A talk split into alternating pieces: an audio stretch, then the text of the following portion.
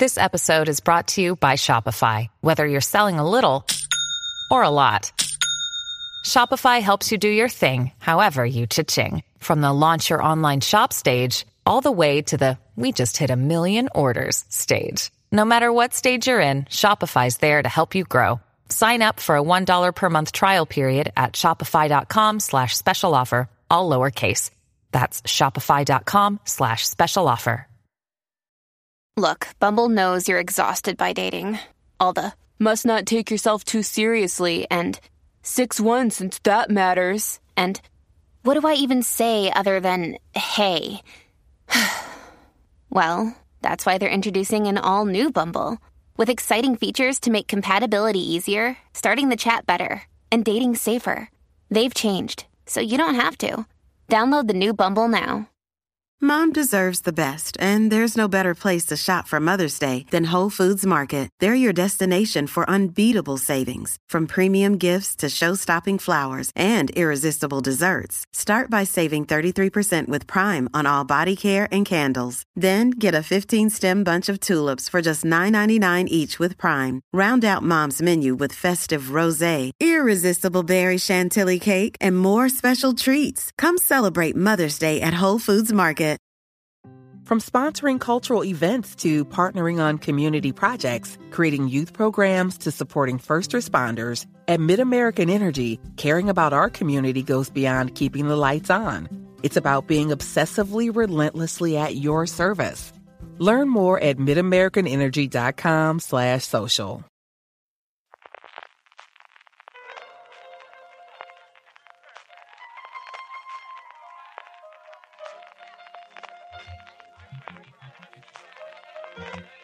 Estás escuchando Fuera de Series con CJ Navas.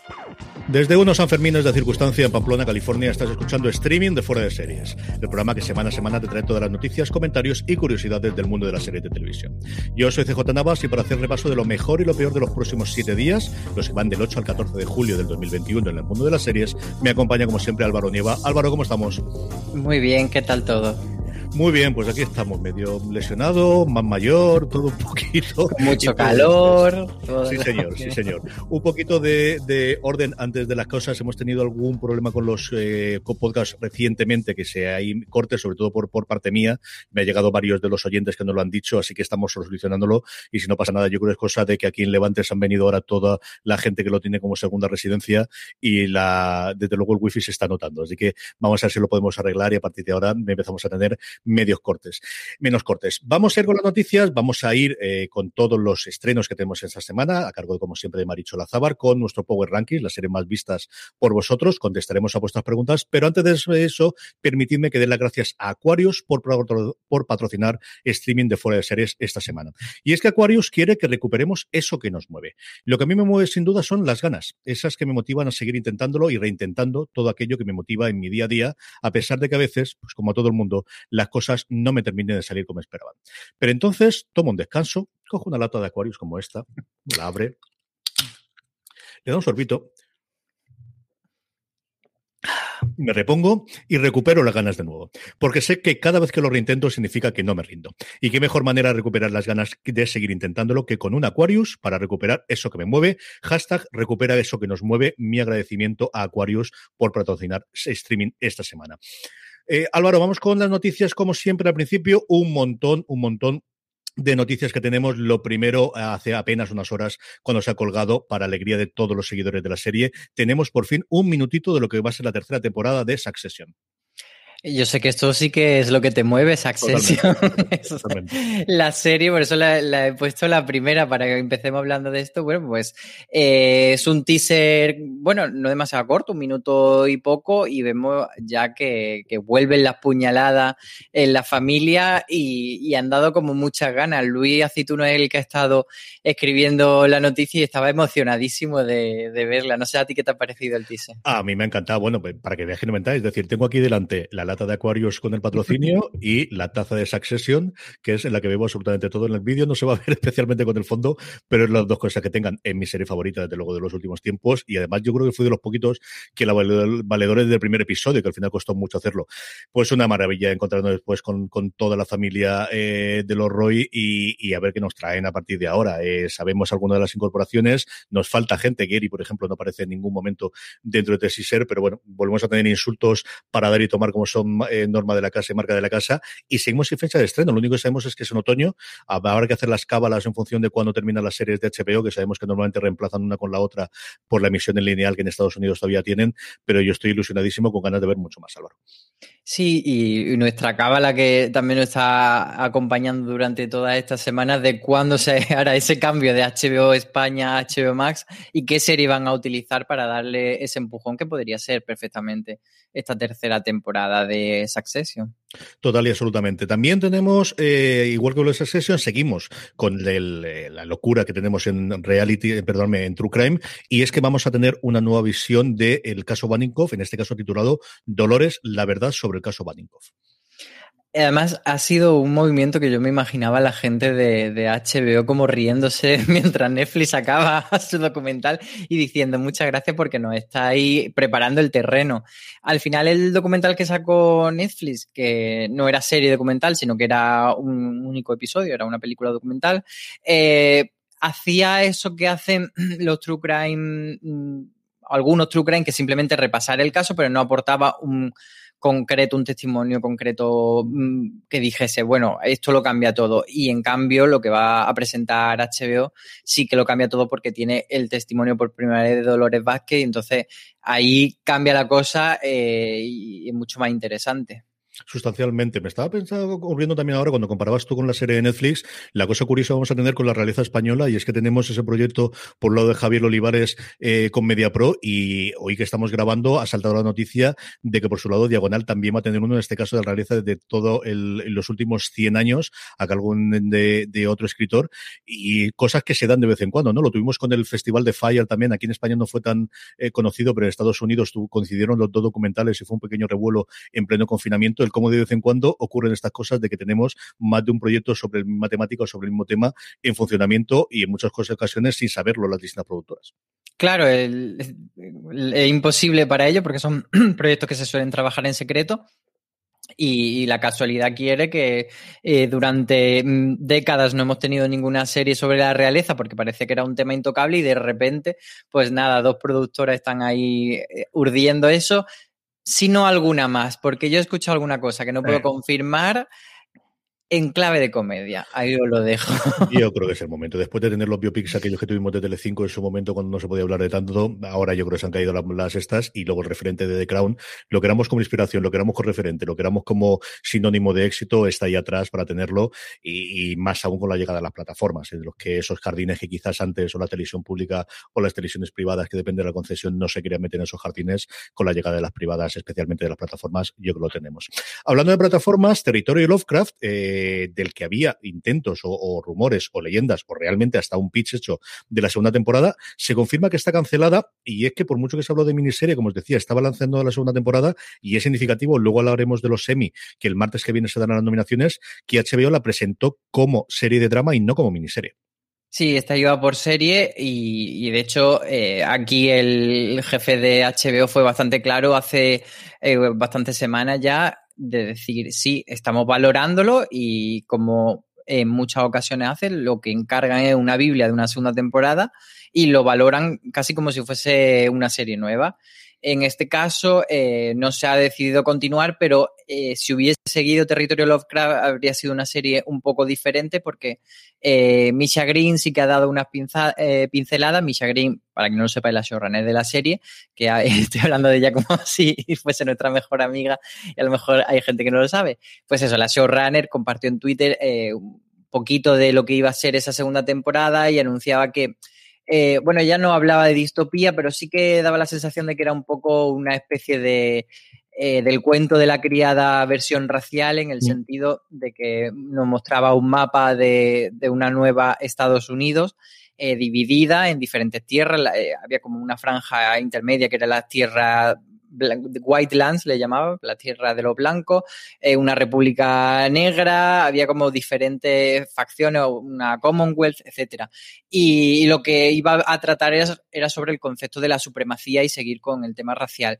Pero bueno, nos quedamos con, con la gana de saber qué había sido esa, esa segunda temporada, que yo creo que incluso habría sido más inteligente venderlo como una serie diferente. O sea, no tener el, el nombre de territorio Lovecraft, porque yo creo que mucha gente eh, no supo entrar en el juego de territorio Lovecraft. Sí, esa idea era totalmente original, a diferencia de, lo que ya se ha quedado como temporada única, que estaba basado en, un libro, y esa era una creación propia de, Misa Green, que bueno, que se quedará en el cajón y que no veremos. Lo que sí vemos, y además dentro de nada, por fin tenemos la fecha de estreno, sabíamos que iba a ser en julio, es la cuarta temporada de Luimelia, más grande, más eh, mayor duración en los episodios, y definitivamente será el 25 de julio cuando podamos ver la serie de A3 Media. Y además de la fecha, ha habido aluvión de teaser muy, muy pequeñitos, muy simpáticos, pero hemos visto bastantes cositas. Eh, bueno, por ejemplo, vemos a Luisita y Amelia yendo a ver a los padres de Amelia para contarle la noticia de que se van a casar, que luego ya veremos si hay boda o no hay boda, pero bueno, el, plan sigue. Y luego uno de los póster, eh, que es muy divertido, tiene como eh, están ellas dos eh, allí asentadas cada una en, parece como el filo de, la cama o, de, o del sofá, y están rodeados por José Antonio, o sea, tienen en medio a José Antonio, que no es otro que Javier Botet, y está ahí con una pinta de hippie muy gracioso y parece que es un señor que o se le instala en casa o algo, pero que le va a dar bastante quebradero de cabeza esta temporada. Qué grande es Botet en todo lo que hace, en absolutamente todo. Lo, lo amamos mucho. Seguimos con oficina española y es que Amazon nos va a proponer a Operación Marea Negra. Esto es una serie que sí que salió una noticia ya, pero ahora se ha confirmado, digamos, como más oficialmente y con el cast. Y la verdad es que pinta bastante bien porque tiene a Daniel Calpasoro como uno de los directores, como el director principal. Y, tiene también a Nacho López, que lo conocemos por varias series, pero sobre todo por Perdida, eh, como guionista junto a Pachi Amezcua, que está dentro de Sin Límites, que es esa otra serie de Amazon mm, grandísima que iban a hacer sobre Magallanes y el Cano. Entonces, con este equipo y con Ale González y Nerea Barros al frente del reparto, pues van a contar la historia de, un suceso que, fue real, que cuando pillaron en 2019 eh, un, submarino que transportaba 3.000 kilos de cocaína eh, desde Colombia hacia las costas gallegas y era como algo que eh, se rumoreaba que podía que estaba sucediendo, pero que nunca se había llegado a ver el submarino y, era, sí que era algo que, normalmente eh, sucede, eh, que operan este tipo de submarinos en el Pacífico, pero aquí en Europa nunca se había visto. Y entonces la Guardia Civil, junto con la Policía Nacional, etcétera, pues hicieron una gran operación y, les pillaron. Además, lo curioso era que era un, una especie, o sea, que era como un poco casero hecho este submarino, que no era, eh, pues eso, eh, entonces, ¿Qué podemos imaginar de, la armada o de cosas por el estilo, desde luego. Claro, claro, era como una cosa hecha un poco casera y había tres, tres personas dentro, un gallego y, tres ecuatorianos y dos ecuatorianos y ese gallego, eh, que era como el que dirige un poco la operación, el personaje de Ale González. Eh, franquicias, Alien, sabemos que es una de las grandes apuestas que tiene en Estados Unidos eh, FX dentro de Hulu. Aquí lo normal es que nos llegue dentro del canal Star de Disney Plus. Y por fin su creador, Noah Whaley, el creador en su momento de Legión o de Fargo en su adaptación a la televisión, ha dado alguna pincelada ante los medios de en qué mundo hacerlo y fundamentalmente que no va a estar Ripley dentro de los protagonistas de esta serie de Alien. Sí, ha contado poco, pero lo que ha contado es muy interesante. Como tú dices, el, gran titular era que no iba a estar Ripley en esta historia, que era algo que no se había aclarado hasta el momento. Y, además lo ha dicho de una forma muy bonita, porque ha dicho que es uno de los grandes personajes de todos los tiempos y que no quiere cagarla y que mejor hacer otra historia.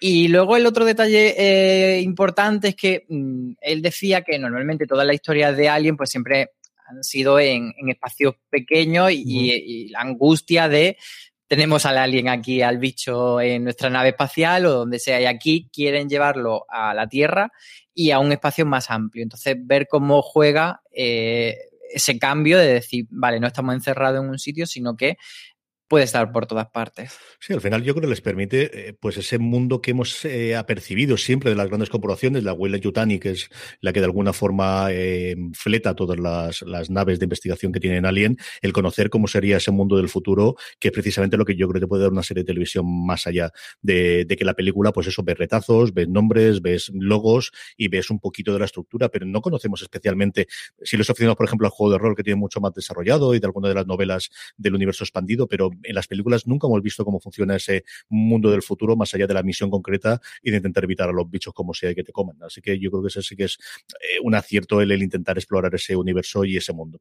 La última noticia que traemos es, bueno, pues uno de esos reboots a los que estamos acostumbrados recientemente que tenemos. Dentro de nada tenemos el de Gossip Girl y otro también de eh, público eh, adolescente, Pretty Little Liars Original Sin, esta spin-off que vamos a tener de la serie original, ya tiene sus protagonistas. Sí, son dos chicas que tampoco es que la vayamos a conocer porque una de ellas eh, viene de la serie Arma Letal, pues que la haya visto sí, y otra viene de una serie infantil. Eh, al final son dos chicas jóvenes, que es lo que necesita una franquicia de este tipo, pero sí que bueno, nos han contado un poquito de, de sus personajes y del tono y creo que lo, lo, más destacable que hay que decir de esta eh, nueva itineración de Pequeña Mentirosa es que mmm, da la sensación de que, por lo que dicen, de que quieren que sea más oscura, más cercana al drama de terror, bueno, mmm, parece un poco más que va en la línea de casi de Scream o de Sé lo que hiciste el último verano. Yo creo que, que van por ahí los tiros y está detrás eh, Roberto Aguirre Sacasa, que es el que ha puesto en marcha Riverdale, la escalofriante aventura de Sabrina. Entonces, también un poco guiándonos por, por cómo él enfoca sus historias, creo que puede ir por ese, por ese tono también el de estas dos series, un poco Riverdale, etcétera. Sí, el sello desde luego de, de Aguirre Sacasa es ese, es el combinar historias de adolescentes con su puntito de terror y su puntito de, de misterio en alguno de los casos. Vamos con las críticas de la semana, que tenemos pocas, pero sí tenemos muchas recomendaciones después para hacerlas, y es sobre Jóvenes Altezas, esta serie de, de Netflix de la que yo he ido a hablar quizá menos de lo que esperaba cuando vi sobre el todo del trailer que pensaba que esta era una serie que le podía funcionar muy, muy bien a Netflix, Álvaro.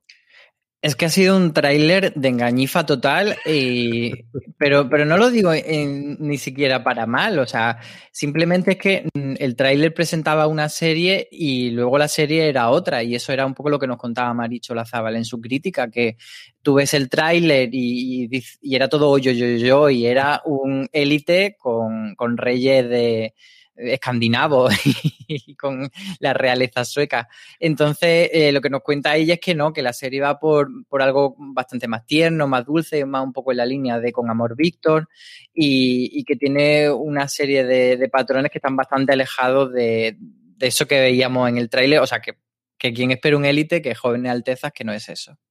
Hablando precisamente de realeza y aprovechando durante estos meses de verano que la gente, bueno, pues tiene tiempo de, re de recuperar alguna de las series antiguas y algunas cosas distintas, estamos realizando una serie de artículos recomendando series. En la primera de ellos que hacíamos era sobre la realeza británica, en el que hablábamos no solo de The Crown, sino hasta de 15 series alrededor de la realeza británica.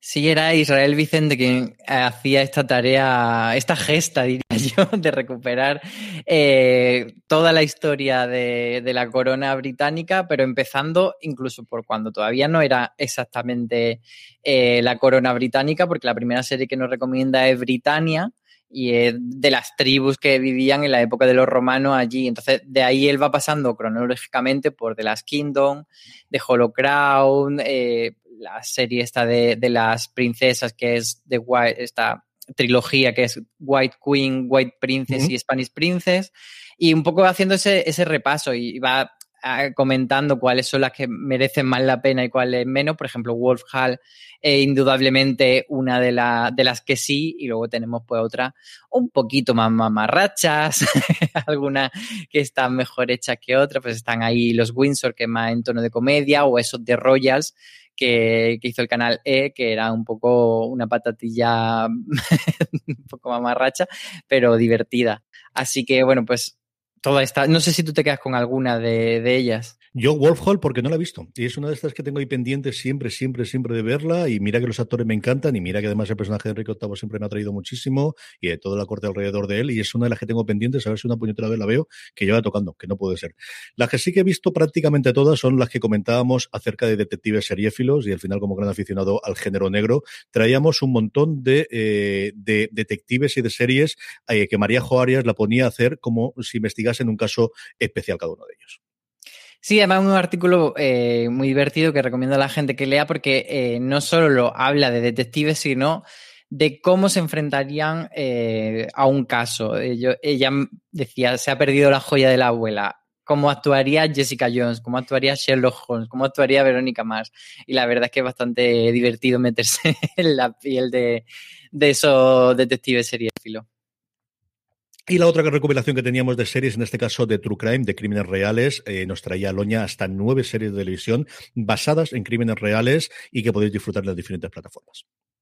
Sí, es una, eh, un género que disfrutamos muchísimo y que cada cierto tiempo nos sale una joyita nueva y, y queríamos hacer esa recopilación y ya pues desde Manhunt hasta The Act. Eh, bueno, Manhunt es que hay varias, porque está Manhunt la británica y luego las dos Manhunt que hicieron en Estados Unidos, que una era eh, una Bomber y otra de Deadly Game. Estas dos iban unidas, son dos series o digamos dos temporadas de una antología, pero luego hay un Manhunt que no tiene nada que ver, pero que tiene el mismo nombre.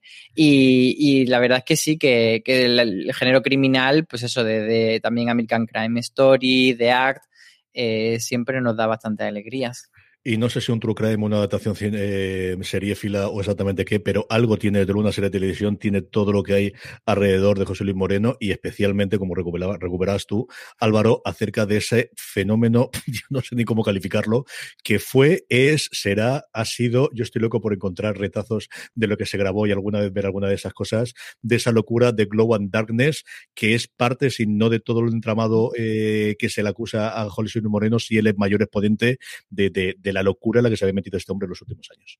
Es que es tremenda esta historia, porque eh, conforme lo íbamos viendo crearse, íbamos diciendo, eh, esto es rarísimo, esto tiene que haber algo, esto algún día mm, nos enteraremos de la verdad y parece que algo, bueno, no se sabe exactamente hasta qué punto eh, la producción esta tiene que ver con todo el lío por el que le, han, le han apresado, pero bueno, parece que, bastante, y es que era una, cosa titánica lo que él pretendía. Eh, según las informaciones que han ido saliendo, él lo que hace es eh, contactar o le ponen en contacto con un señor que se llama Alejandro Guillermo Remes, que es el, heredero de la segunda fortuna más grande de Argentina. Y, bueno, este hombre eh, soñaba con ser escritor. Y entonces, pues él le dice, ¿qué quieres ser escritor? Yo te voy a hacer showrunner, guionista, todo lo que tú quieras.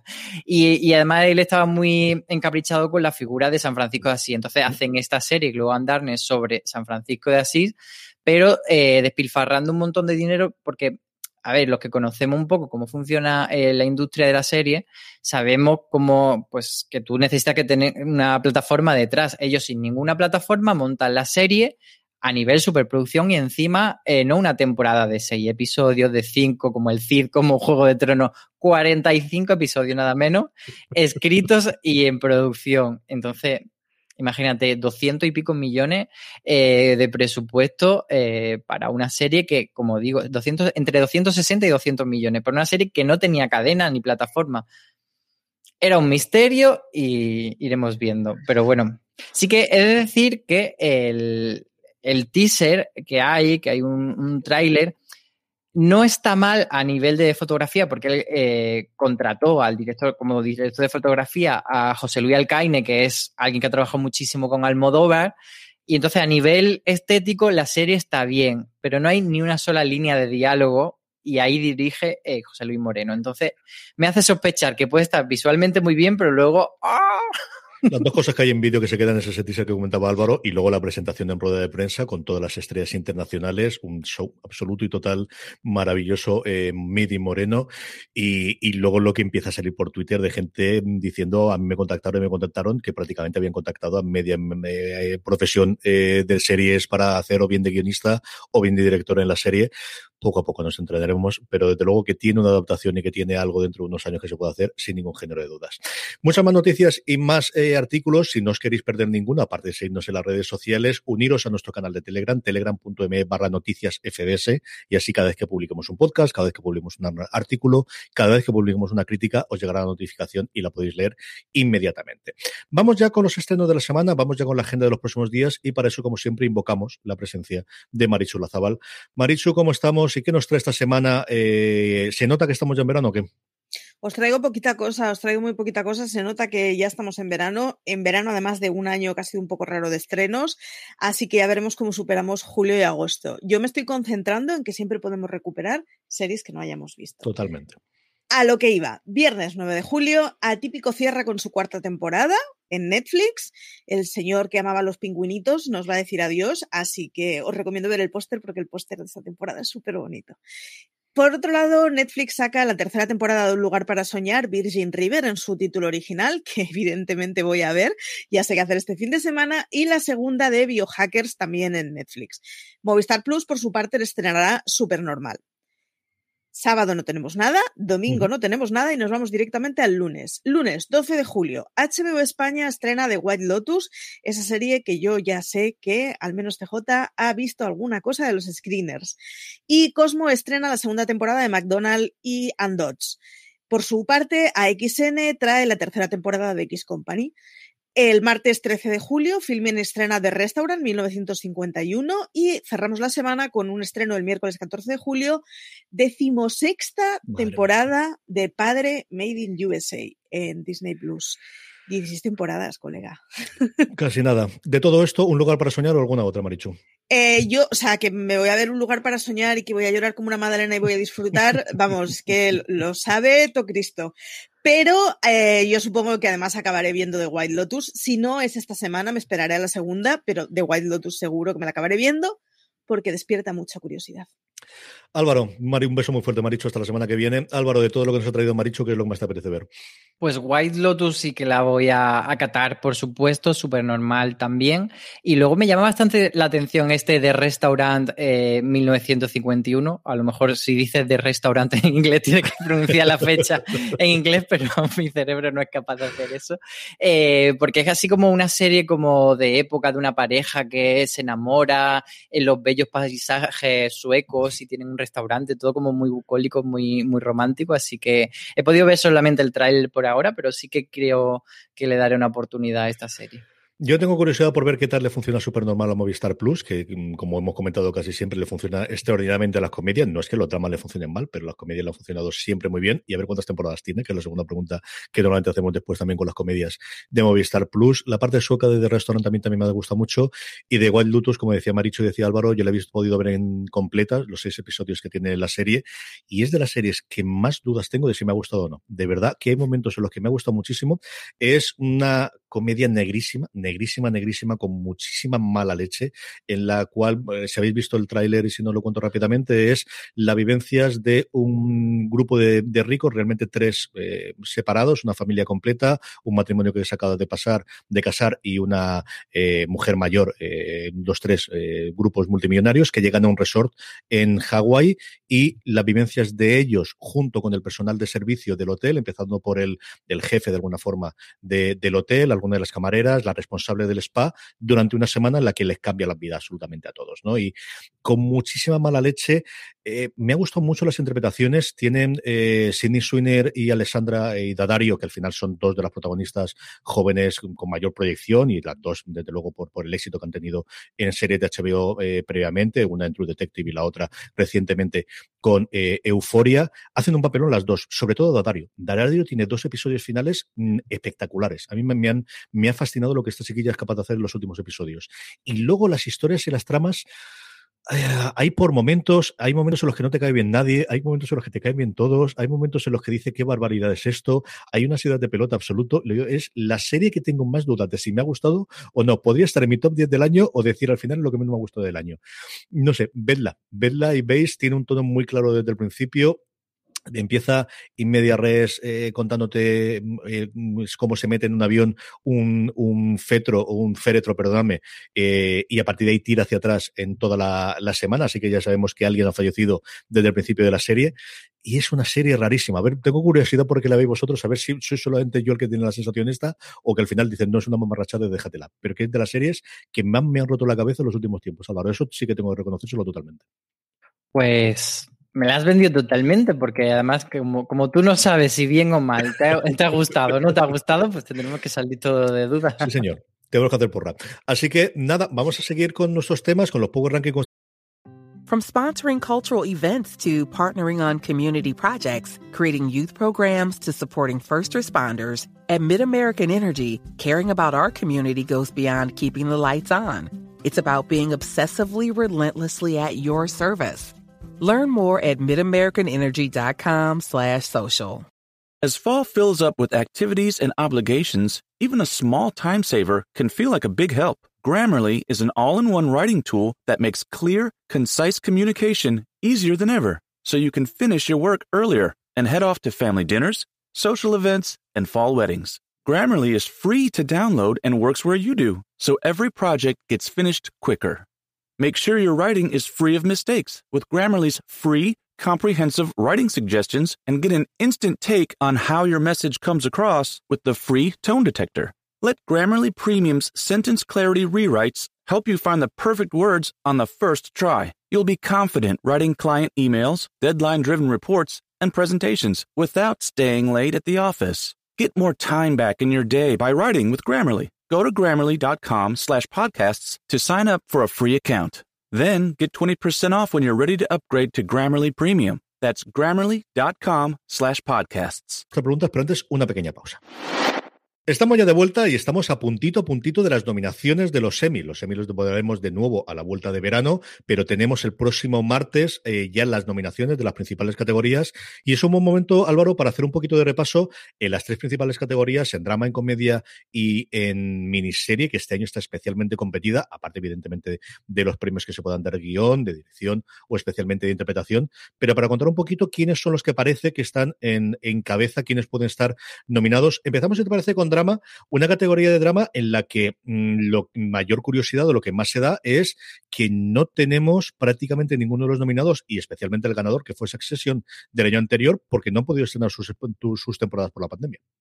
Sí, es un año, eh, pues como tú dices, que está muy marcado por todos estos eh, calendarios trastocados por la pandemia y hay muchísimas series que se quedan fuera. Pues el año pasado estaba nominada también Stranger Things, eh, Ozark, que también es una que está siempre, Succession, por supuesto, que es la que ganó. Entonces, eh, queda clarísimo que The Crown va a estar nominada sí o sí. Ya veremos si gana o no, pero es cierto que está en un año con una competencia quizás no tan grande y la otra que suena muchísimo como eh, que va a entrar sí, o sí a nominada es El cuento la criada y fíjate que El cuento la criada no es una serie que pase ahora por su mejor momento, pero estar estará.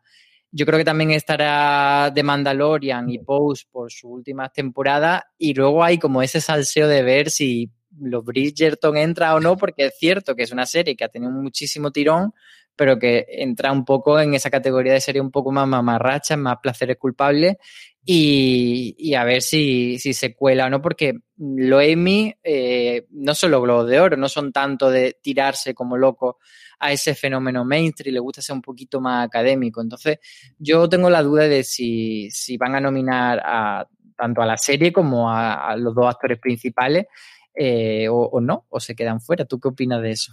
Yo creo que sí que nominarán Bridgerton. Yo mi gran duda es qué van a nominar de HBO, porque me costaría muchísimo ver una categoría de drama sin una cabeza visible de HBO, pero es que lo que tiene es Lovecraft Country, que yo no sé cuánto daño le va a hacer el hecho de que no esté renovada por una segunda temporada y el que haya pasado tanto tiempo.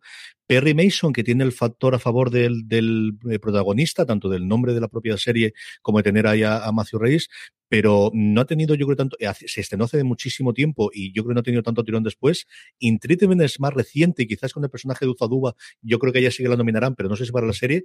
Y la otra que le quedan es eh, We Are Who We Are, que yo creo que sí que es más del tono que puede tener la academia normalmente para nominar, pero hizo ruido el suyo y luego si es una serie relativamente menor, entiéndaseme, con el resto. Igual exactamente con el resto de las plataformas. Amazon puede tener The Voice, pero normalmente este tipo de series no suelen nominarse tanto en, los Emmy. Y luego Apple TV Plus, que en comedia sí lo tiene, que lo comentaremos después clarísimamente con Ted Lasso, aquí tiene La Costa de los Mosquitos, que te ha pasado un poquito sin pena ni gloria, y quizás la más reconocida en cuanto a crítica, que ha sido para toda la humanidad, de la que todos los que hemos visto lo hemos hablado con parabienes, y a ver si eso permite rascar un poquito a las plataformas y meterse, porque si no, sí que parece que tanto HBO como Amazon como Apple puede quedarse fuera de las nominaciones. ¿eh?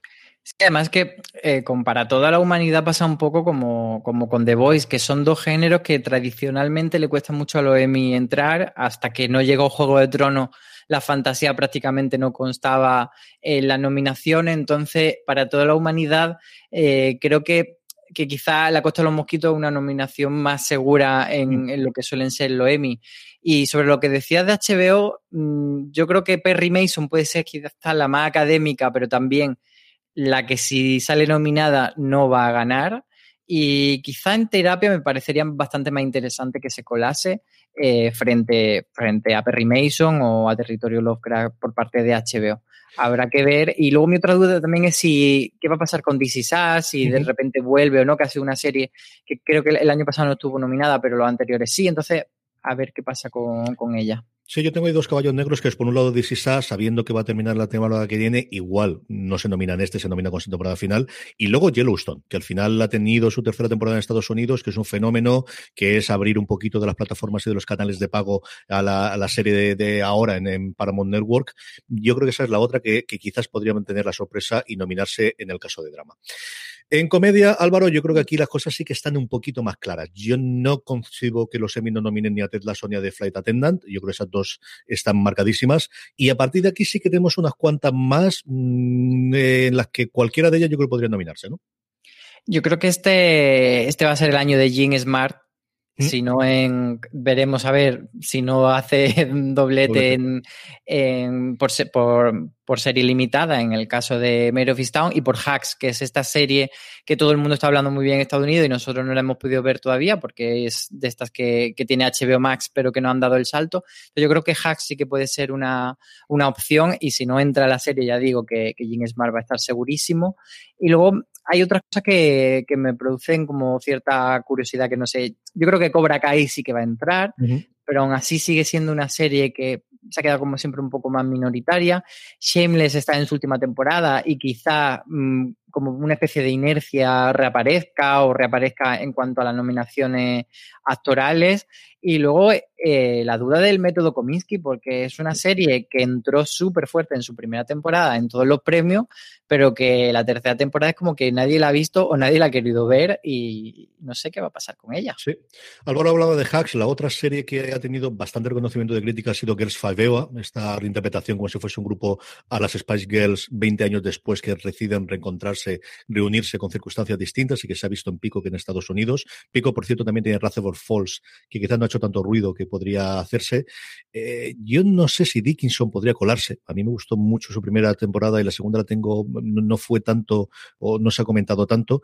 Y luego la gran duda para mí, porque este año tenemos comedias de risa. O sea, después de una oleada de años en los que hemos tenido un montón de comedias de mm, Master of None, para que nos entendamos todos, no tenemos prácticamente ninguna de cabecera, quitando esa reinterpretación de Master of None, que yo no descartaría, desde luego, y más aún con el músculo de Netflix detrás, que la única que tiene como comedia clara sería el método Kominsky, hiciesen ese esfuerzo para llegar a los académicos y que este eh, historia alrededor del mundo de Master of None eh, con Lina White eh, pudiese nominarse, Álvaro. Sí, es el año de, poder reírnos. Yo creo que ahí incluso me haría ilusión en ese sentido de lo que tú que comentas, que se cuele algo tipo Superstore, que es una serie que ha tenido muy poco reconocimiento y que realmente, pues como siempre hemos hablado de Brooklyn Nine-Nine, una serie con la que la gente se ríe y con la, y la gente se divierte. Y, creo que este año, por el tema de la pandemia que lo han tratado muy bien, podría ser su año de, entrar. Así que a ver qué pasa con eso. Sí, yo, y como comentaba al principio, yo creo que las nominaciones de Flint Attendant de Kelly Cuco están totalmente hechas y exactamente igual que la de Ted Lasso y su protagonista en comedia. Yo creo que eso es absolutamente imposible. Y en serie limitada, ¿qué vamos a contar? Aquí donde está lo gordo es que madre mía, madre mía. No hay ninguna posibilidad de que no se nomine Mayor of Town. Mm, puede haberla, pero me extrañaría Blor que no estuviese nominada Gambito de Dama. El subterráneo, el, el, el, el tren subterráneo, el, el ferrocarril subterráneo, yo creo que la Academia lo nominará sí o sí. Mm, Podría destruirte después de todo el follón, más aún con los globos de oro que la nominaron, más de lo mismo. WandaVision, que la presentan como limitada, pues igual también puede ser, pero es que tenemos The Good Lord Bird, que en Estados Unidos funcionó muy bien, It's a Sin, The Undoing, la tercera temporada de Genius con Areza, tenemos Fargo también, que se nos ha olvidado totalmente, eh, The Girlfriend Experience, Your también, que tenía un pedriguiri para volverte loco, el tercer día, que funcionó también en su momento en HBO, vaya locura de categoría, y esto sin meternos en las categorías de denominaciones de interpretación, pero vaya locura de categoría que necesitan 10 nominados como mínimo. Sí, creo que solo van a entrar cinco este año, así que está muy, muy complicado porque, eh, de hecho, yo creo que WandaVision, si hubiese ido por serie, Mm. tendría bastantes más opciones que por serie limitada. Es curioso que han mandado a Falcon y el Soldado de Invierno si la han mandado a serie y creo que podría a lo mejor alguna nominación rascar en cuanto a interpretación, no en la categoría principal. Pero, pero eso, WandaVision, eh, tenemos que, meterla aquí contra. Es que, claro, dices, ¿cómo Elizabeth Olsen va a estar luchando contra Kate Winslet? ¿Qué brazo me corto que no me duela? Eh, la verdad es que me, no sé, tengo muchísima curiosidad por eso y por saber quién se queda fuera, porque las que se queden fuera, el pájaro carpintero, It's a Sin o Small Axe, por ejemplo, eh, son muy, muy fuertes. Pero claro, es que ¿cómo vas a sacar mm, para meter esa a podría destruirte? Es que está todo, es- esta, de verdad, ¿Hay alguna posibilidad de que Kate Winslet no gane el premio de interpretación de, de serie limitada, Álvaro? Eh, No la hay, no la hay ninguna y, y me da mucha pena pues por Anna Taylor Joy, por ejemplo, por, bueno, es que está Michaela Cole. Es Es que, joder. es que empiezas a decir y dices, no. Es que de que, es- es que las otras dos series, tanto del Gambito de Dama como de Cómo Podría Destruirte, tienen una, una actriz principal al nivel de lo que hace Kate Winslet desde luego Sí. Stone. Sí, porque, mm, o sea, se puede entender que, que haya otras propuestas que digan más coral y, y se diluye un poco el peso, pero es que la verdad es que este año hay varias que son un protagonismo femenino muy, muy fuerte y muy rotundo. Eh, me, da, me, va a dar, me va a dar bastante pena por Elizabeth Olsen, porque creo que al final va a tener ese prejuicio de, bueno, es que al final no deja de ser una serie eh, de muñecos que se mueven con capas en el cielo. Entonces creo que, que eso le va a perjudicar, pero se lo merece también. Es que quiero llorar solo de pensarlo. El martes que viene saldremos de dudas en cuanto a las nominaciones, así que para el próximo streaming ya tendremos eh, para poder hacer y un poquito de repaso de cuáles han sido las nominaciones y, por qué no, hacer nuestra porra como habitualmente, eh, sea en streaming o hagamos un, un episodio especial para comentar todas las nominaciones y cuál sería nuestra porra. Vamos ya con los Power Rankings. Es la, hablando precisamente de las nominadas, en este caso, las series que más os han gustado durante la semana pasada, unos Power Rankings que hacemos semanalmente a través de una pequeña encuesta que pedimos que rellenéis en fuera de series.com o como siempre os digo, para que no se os pase, uniros a nuestro grupo de Telegram, telegram.m eh, barra fuera de series, donde más de 1.500 personas diariamente eh, hablan de, series de televisión y cuando colgamos la encuesta os avisamos para que nada, en cuestión de 10 segundos nos digáis vuestras tres series favoritas de la semana anterior. Así hacemos, es como hacemos nuestros Power Rankings, unos Power Rankings que empiezan con la novedad de Netflix que es Sexo y Vida y ya, porque el resto de las críticas de la serie creo que no hay críticas más unánimes. Dicho eso, la serie se está viendo y bastante, Álvaro. La serie se está viendo porque tiene su, sus desnudos, su escena de sexo y su soft porn que últimamente está muy abonada a Netflix a ese tipo de serie. Y nada, pues ahí la tenemos en el 10. Y en el 9 tenemos Generation que volvió con nuevo episodio a HBO España, así que entrada aquí en, en esta posición. Cuatro puestos cae Maricón Perdido, la serie de TNT, que la tenéis completa en todas las plataformas. Si no la habéis visto todavía, vedla. De verdad que es uno de los grandes estrenos de ficción eh, española durante el año. Y ocupa, como os decía, la serie de TNT, el puesto número 8 de nuestros Power Rankings. Sí, suponemos que ya todo el mundo la ha ido viendo y se va despidiendo. Pero más sorprendente es que en el 7 esté Loki y bajando dos posiciones. Uh -huh. eh, contra todo pronóstico, no ha conseguido liderar ni una sola semana arriba y, y encima lo está haciendo así, pues eso, eh, que pensábamos que la recta final iba a recuperar y todo lo contrario, bajando. Para nada. Yo es una serie con la que tengo sentimientos tremendamente encontrados y es que me gusta mucho más cuando leo sobre ella que cuando la veo. O sea, yo leo las críticas y los análisis, el que hace Raquel Pérez para nosotros, el que veo en alguno de los medios americanos y digo, no, si esta serie me gusta mucho, pero no es la que he visto yo, o es algo distinto, o me ha pillado ya con el calor y estoy atontado. En fin, estas cosas que hay. En el 6, la entrada más fuerte de la semana. Así que ya sabéis, todo de aquí a partir de, aquí, eh, éxitos consolidados. Hablábamos de ella antes, Jóvenes Altezas, se estrenó la semana pasada en Netflix y ocupa el puesto número 6 de nuestros Power Rankings. Y en el 5 tenemos Katla, que sube tres posiciones en esta, creo que es su segunda semana. Teníamos, por cierto, en fueradeseries.com un análisis del final por parte de Marichu Lazábal. Y, y, nada, pues aquí sigue la gente sumándose a este fenómeno nórdico. En el 4, Élite, la serie de Netflix con su nueva temporada, sube dos puestos y se queda nada al borde, al borde del podio, quedándose en el puesto número 4. Yo se lo voy a decir, ¡bu, bu! y en el 3 tenemos Physical, que se mantiene en la misma posición de la semana pasada, la serie de Apple TV Plus. Y en el 2, Mythic Quest eh, baja un puesto con respecto a la semana anterior, la serie La Comedia, que es una de las que me encantaría. Esta serie, desde luego, una de las si nominasen para los Emmy, que me daría muchísima alegría. Se queda en el puesto número 2 de un podio absolutamente copado por Apple TV Plus. Sí, porque ese puesto que baja la serie de comedia lo sube el drama de terror de Stephen King, la historia de Lizzie. Así que nada, Apple tiene el podio completo para ella esta semana. Todas estas series las tenemos, seguidnos en nuestras redes sociales, inscribidnos para las que tengamos y nos podéis mandar eh, vuestras preguntas en redes, donde somos fuera de series en todas y cada una de ellas, o rellenando nuestros Power Rankings en ese pequeño cuadro que os dejamos todas las semanas para que lo hagáis. Como por ejemplo hace Adrián Duarte, que como siempre nos manda preguntas relacionadas con el mundo de las series. ¿Cuál es el actor o actriz que es el paquete completo? Buenos para villano, para drama, para cantar, para comedia, etcétera. Pues Elizabeth Olsen no sé si la hemos visto cantar, pero desde luego villana, heroína, comedia y drama sí que la hemos visto, eh, tanto en, Bruja Escarlata Visión como en Sorry for Your Loss.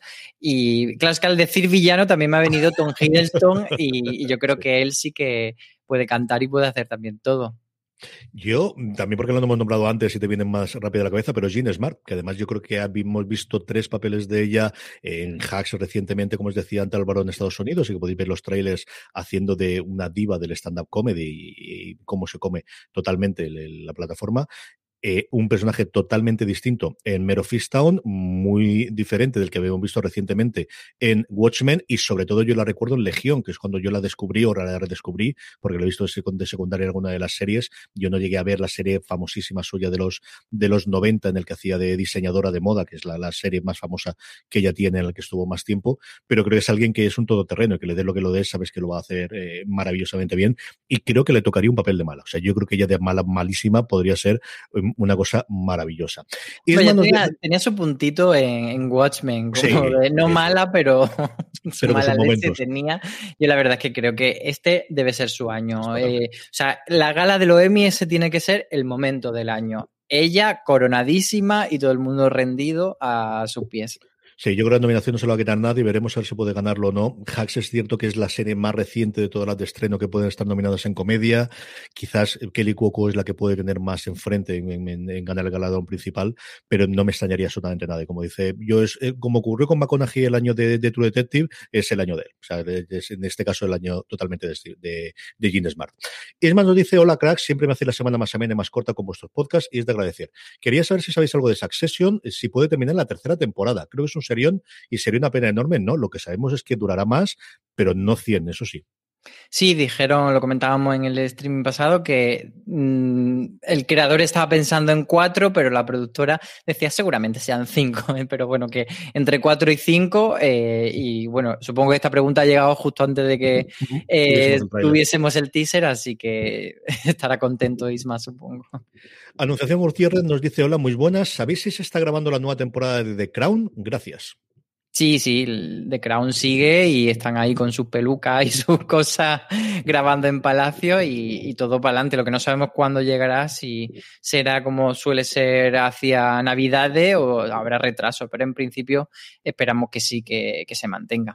Cada cierto tiempo saltan noticias de alguna de las incorporaciones de nuevos personajes. Teníamos recientemente la incorporación de, John Mayor, eh, que lo hacía, ay señor, se me ha ido el, de Hackers, se me ha ido totalmente el nombre del actor. Eh, así que poco a poco... Eh, al final la gran apuesta desde luego que tiene, que tiene Netflix es una de las, de las cabezas visibles junto con Stranger Things para los próximos tiempos, así que mm, esperemos verlo mm, dentro de muy poco.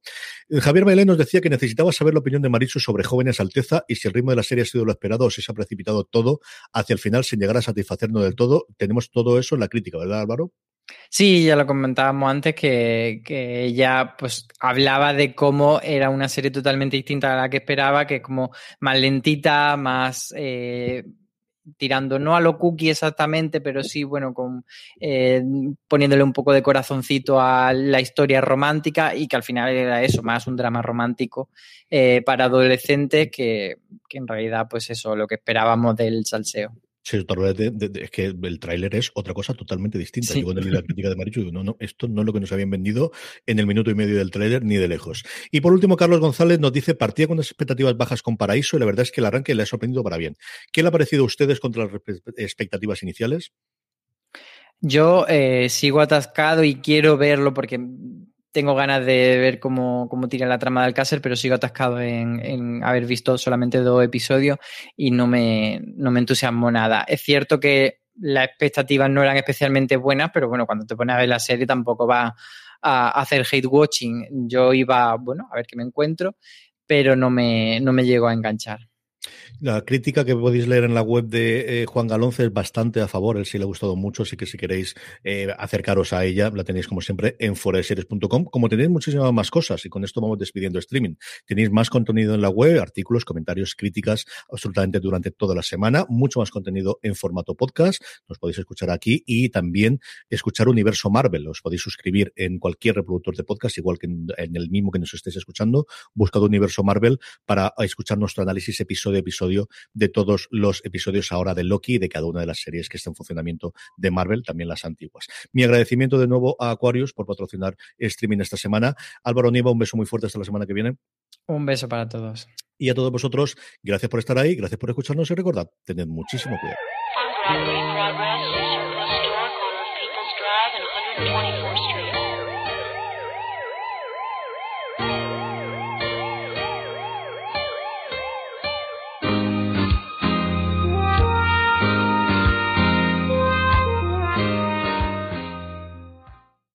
Whether it's Baker's Simple Truth Turkey or mac and cheese with Murray's English Cheddar or pie made with fresh Cosmic Crisp apples, there are many dishes we look forward to sharing during the holidays. And Baker's has all the fresh ingredients you need to turn today's holidays into tomorrow's memories. Baker's, fresh for everyone. Choose from a great selection of digital coupons and use them up to five times in one transaction. Check our app for details. Baker's, fresh for everyone. Si estás buscando un buen podcast de análisis y debate en tu idioma, te invito a que escuches Pulso y Péndulo. Yo soy Carlos Curbelo. Y yo soy Fabiola Galindo. Todos los jueves analizamos temas de actualidad en Estados Unidos y Latinoamérica. Fabi y yo no siempre estamos de acuerdo, pero sí tenemos un objetivo común. Queremos servir como antídoto contra las noticias falsas y la polarización. Pulso y Péndulo. Busca nuestros episodios en Apple Podcast, Spotify o en tu aplicación favorita.